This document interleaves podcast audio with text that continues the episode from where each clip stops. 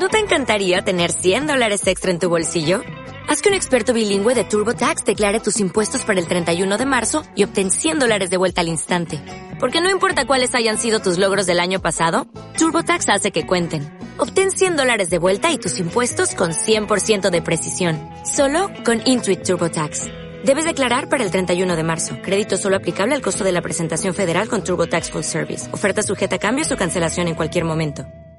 ¿Qué pasa, gallinicas mías? Aquí vuestro reportero maricharachero de Barrio Sésamo, que en este episodio, en este episodio os va a hablar del proyecto Volterra o el proyecto ¡Wow! Y os preguntaréis qué es el proyecto Volterra. Pues el proyecto Volterra es un ordenador en formato de Apple TV, es un poco más bajo, más bajo de perfil y más hay Apple TV, Mac Mini, el formato Mac Mini, es un pelín más bajo de perfil y más ancho, más cuadradote, ¿vale? Y bueno, pues es un UA, Windows on ARM. Es, para que os hagáis una idea, es la Surface Pro 9, la versión ARM, pero sin batería, sin pantalla, sin nada, lo que es una, una caja. Y bueno, esta mañana he ido a recogerla y llevo un rato con ella. La, bueno, pues la, os voy a subir un unboxing. Eh, si no lo subo ahora, lo subiré más tarde o mañana. Un unboxing de la, de la caja. Está grabado de aquella manera porque lo que he hecho ha sido, he cogido el MacBook Pro del trabajo, lo he puesto inclinado hacia adelante con la cámara, apuntando a mis manos y entonces he desempaquetado el, el, cacharro se ve por de aquella manera, pero bueno, es lo que hay. Tampoco es que sea ninguna cosa extraordinaria lo que viene en el, en el paquete, sí que vienen algunas cosas curiosillas, pues veis el, el vídeo y os enteráis. El vídeo se va a publicar, no sé si, si publicarlo en el canal de WinTablet o en mi canal personal. Yo creo que en el canal de WinTablet, sí, lo voy a subir al canal de WinTablet. Bueno, ¿qué trae la cajita? Pues la cajita trae, aparte de un Snapdragon no sé cuántos, que bueno, en el administrador, de, en el Task Manager se ve como Snapdragon Compute Platform y se ve que tiene 8 cores a 2,20 y pico. Bueno, va subiendo la frecuencia, va subiendo y bajando, ¿vale? Y bueno, la caja es de color negro, ¿vale? Con el logo de, Windows, el logo moderno de Windows, trae Windows 11 22H2 y trae eh, tres puertos USB-A 3.1 creo que es, luego trae un mini DisplayPort que es para la pantalla principal, una, un RJ45 para el Ethernet que no sé de qué, de qué valor es. Y un conector de estos redondos típicos de los portátiles antiguos de alimentación. Luego en otro lateral trae dos USB-C para conectar monitores y supongo que más cosas, aunque aquí dice monitores. Y luego lo curiosísimo es que lleva, aparte del botón de encendido, lleva dos botones más. Uno para decirle al equipo que arranque desde el USB-C, si sí que carga, sí que sirven para más cosas, para que arranque desde eh, un arranque conectado al USB-C y el otro botón para eh, arrancar en modo UEFI en lugar de tener la BIOS accesible y poder hacerlo desde el teclado, acordaos, el F12 o el suprimir o lo que sea, aquí se hace con esos botones que lleva al lateral, porque se supone que esto va eh, encriptado, va, bueno, pues como vienen los Mac, ¿vale? Que para instalar Windows pues tienes que, tienes que añadir a la UEFI la nueva instalación y las nuevas llaves y todo el rollo. Pues esto pues funciona igual, o debe de funcionar igual. La instalación es la típica de Windows últimamente, Windows 10 y Windows 11, que te va preguntando pues todos los pasos. Te va, te hace hacer una, una cuenta online, o sea, hacer una cuenta online, no, loguearte con tu, con tu cuenta de, de Microsoft y luego, bueno, por las típicas preguntas de la telemetría, de tal, a ver, los pasos son exactamente iguales y el, la duración de la instalación es eh, la misma y el rendimiento del equipo así en arrancar, en encender y demás, pues es el mismo que una Surface. La verdad es que arranca rápido y a, de momento todo lo que he hecho lo está haciendo bastante bien. Lo que pasa que esto es un equipo para desarrolladores, es un equipo de desarrollo y esto en cierta medida es un poco preview. Y bueno, cosas que os puedo contar pues que el Office no funciona, ¿vale? El Office, estos equipos, Windows, cuando instalas Windows, trae una cosa que se llama Office Click to Run, que se abre una pantalla donde te pone los documentos más, más recientes y si haces clic en un Word o lo que sea, pues te abre el navegador con la versión web del, del programa que hayas cargado. Bueno, pues no se abre, se abre una pantalla, una ventana en blanco y no sale nada dentro. Me imagino que, bueno, tendré que, instalar algo, que actualizar algo. Fijaos, he abierto el panel de control y se ha metido a 2,70 GHz. El equipo trae 32 GB de RAM, de las cuales solamente son usables 31,4. Me imagino que el resto será pues la memoria de vídeo. Me imagino que estos micros serán como los Silicon de Apple, que llevan eh, la memoria compartida, directamente compartida con el, con la memoria principal, vamos, la memoria de vídeo con la memoria principal. Por ejemplo, aquí estoy ahora mirando, recién arrancado, lo he arrancado hace poco, ¿vale? Lo he reiniciado después de la actualización de, exacto, del explorador de Windows con tabs y tiene 7,1 eh, gigas de memoria utilizados, de los cuales casi un giga es comprimida, le quedan 23,9 gigabytes y tiene 6,6 eh, gigas eh, committed, que quiere decir que están volcados a, a disco y 4,3 gigas de caché. Y el pool no pajeado, que me imagino que será el kernel, son 630 megas, 1,2 gigabytes de, de pool pajeado y 630 megabytes de pool no pajeado. Bueno, creo que ya Windows 11 y Windows 10 ya lleva el kernel este dividido en secciones y descarta secciones del kernel y tal, y tal que es, fijaos, fijaos, esto sí que es una gran idea de, Microsoft, que es cuando salieron, cuando salieron las RT, las Surface RT y los primeros ARM con Windows 8, lo que hizo Microsoft fue hacer una especie de partición en el kernel que se pudiera eh, descartar o descargar a disco partes del kernel porque el kernel de Windows, como el de Linux y como el de macOS. Eh, no estoy completamente seguro de los dos últimos, pero el kernel de Windows siempre ha sido un kernel, lo que se ha llamado kernel monolítico.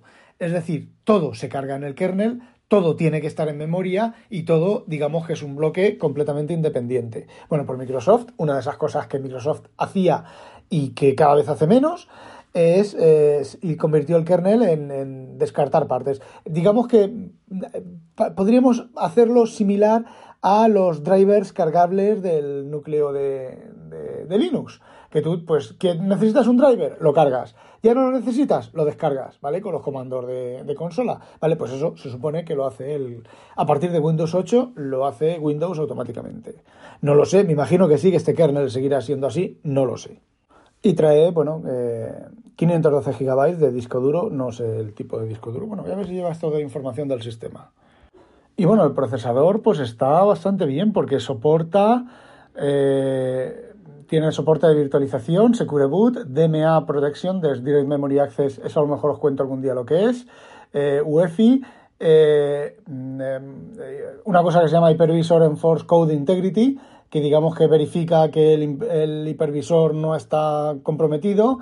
Luego, Credential Guard, Hypervisor Enforce Code Integrity, otra vez, Security Launch. Y mm, bueno, pues ya está, suficiente.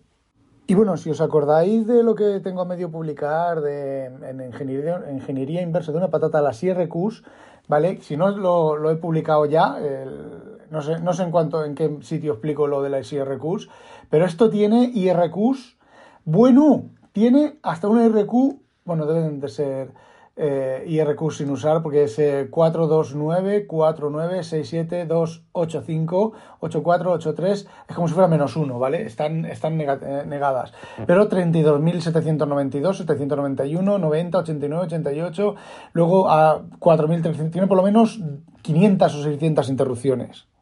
Y bueno, una cosa que me ha llamado muchísimo la atención es el número de aplicaciones de eh, emuladas que ejecuta nada más sacarlo de la caja. Nada más sacarlo de la caja, la arquitectura, todo es arquitectura ARM64, menos un par de cosillas que ya son ARM64, ¿vale?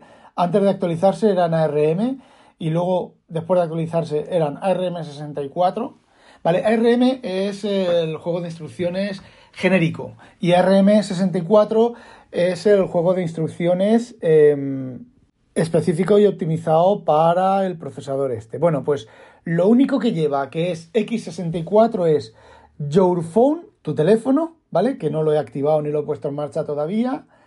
Y Office Click to Run. Todo lo demás es nativo ARM. Por ejemplo, me he instalado la versión oficial de Bitwarden, he dejado de usar eh, OnePassword y estoy usando Bitwarden, la he instalado y, es, X, es ARM, eh, no trae altavoz, ¿vale? Una de las cosas que, he mirado. Eh, mirando en el administrador de dispositivos y demás, me llama la atención algunas cosas. Tiene un puerto serie con 3 que em, estará sin conectar, estará puesto en la placa y sin cableado ni nada, es curioso. Y tiene el disco duro, es un Kioxia NVMe, bla bla bla bla, con el, con el número de serie que tiene el, disco duro. Los Kioxia son unas eh, flash, unas memorias, un fabricante de memorias flash, que creo que son las mismas que hacen los MacBook Pro. De, de, Apple y son pues lo más rápido que hay. A fecha de hoy, hasta donde yo sé, es lo más rápido que hay. Y bueno, ahora que el sistema operativo está completa y absolutamente instalado, o sea, actualizado, pues eh, nada más eh, arrancarlo, le pasé el Windows Update, había una actualización de firmware, que me imagino que era la BIOS entera, la BIOS entera, porque la UEFI entera, porque tardó un montón en actualizarse, esta pantallita que sale como en la Surface, que actualización de sistema, por favor no apague el ordenador que sale la, la, ventana, en la ventana, no, joder, el logotipo de Windows y las cuatro, las cuatro ventanitas y luego debajo una barra de progresos así un poco cutrecilla, pues eh, ha estado, estuvo bastante tiempo. Luego, bueno, pues la diferente es una actualización más que la de los, las pestañas en el, en el explorador de Windows. Y ya está, no hay más actualizaciones. Como enlace directo para instalar venía la aplicación de Kindle a partir de la App Store de, Amazon, Windows, o sea, eh, Android dentro de Windows, se ha instalado la aplicación del Kindle aquí. Arranca bastante, bastante no, igual de rápida que en mi en el ordenador del trabajo, que es un, o que en la Surface, que es un, un, un X86. Tarda, tarda un poquito arrancar el, subsistema, pero luego lo que es el, Kindle arranca bastante bien. A ver, no lo he medido, no lo he cronometrado, me imagino que conforme pasen los días pues iré, iré jugando un poquito. Me he instalado todas las aplicaciones que yo suelo instalarme de la tienda, todas de momento ninguna me ha protestado ni nada. Ya iré viendo cosillas y os las iré contando. El rendimiento, por lo menos hasta lo que he probado ahora, es eh, completamente decente. No hay ninguna diferencia, yo no veo ninguna diferencia. Esto se lo pones a, la señora María o al tío Pepe y no ve ninguna diferencia entre, entre un Intel, ni os diría que casi en, en, rendimiento, ¿vale? Yo estoy acostumbrado a la inmediatez absoluta de Apple, a la inmediatez absoluta de la Surface Pro 8 eh, a ver, se nota un pelín, pero un pelín, ¿vale? Tampoco me he puesto todavía a ejecutar eh, programas pesados. Me queda instalar el Visual Studio, el Visual Studio Code. Me queda instalar, pues, eh, un Office que funcione. Y bueno, acabo de lanzar el Doc Fetcher, que es una aplicación de 32 bits. Lo que pasa es que como la tengo guardada en OneDrive, OneDrive me ha sincronizado en un momento todos los archivos, está bajándose pero aquí en el administrador del Task Manager me sale Fetcher Pro, bla, bla, bla, bla, x86 y no ha protestado. Es posible que ejecute aplicaciones x86. Eh, o sea, aplicaciones de 32 bits. Las de 64 las ejecuta porque aquí tengo el Your Phone y el voy a lanzar el Your Phone. Your Phone, a ver, lo lanzo, se ejecuta y se abre inmediatamente. Me está pidiendo que eh, inicia con el Android, con tu equipo Android y tal. Ya lo probaré en otro momento, pero vamos, mm, a ver, ¿qué queréis que Y se me ha abierto el Fetcher, aplicación de 32 bits. Vamos a ver cómo, cómo, cómo encuentro esto. Verne, que tengo dos bases de datos. Ahí se tienen que bajar las bases de datos. Bueno, lo que tarde en bajarse las bases de datos. Pero, ¿qué quieres que te diga? ¿Qué queréis que os diga? Mm, a ver, mm, funciona, ¿vale? Funciona. Está mola, mola. A ver, la búsqueda en las dos bases que tengo indexadas con el Fetcher, aplicación de, 32, de 16 bits, o sea, de 32 bits. Eh, además, es una aplicación Java. Mm, a ver, esto funciona. que funciona que te cagas. Y bueno, me queda desinstalar todos los Office que no son el español, el francés y el inglés, porque en francés también hago algunas cosillas y probaré más cosas. Por ejemplo, la versión de Sodo, del visor de, PDF de, de, Sodo, es de, ARM64, compilada para ARM64.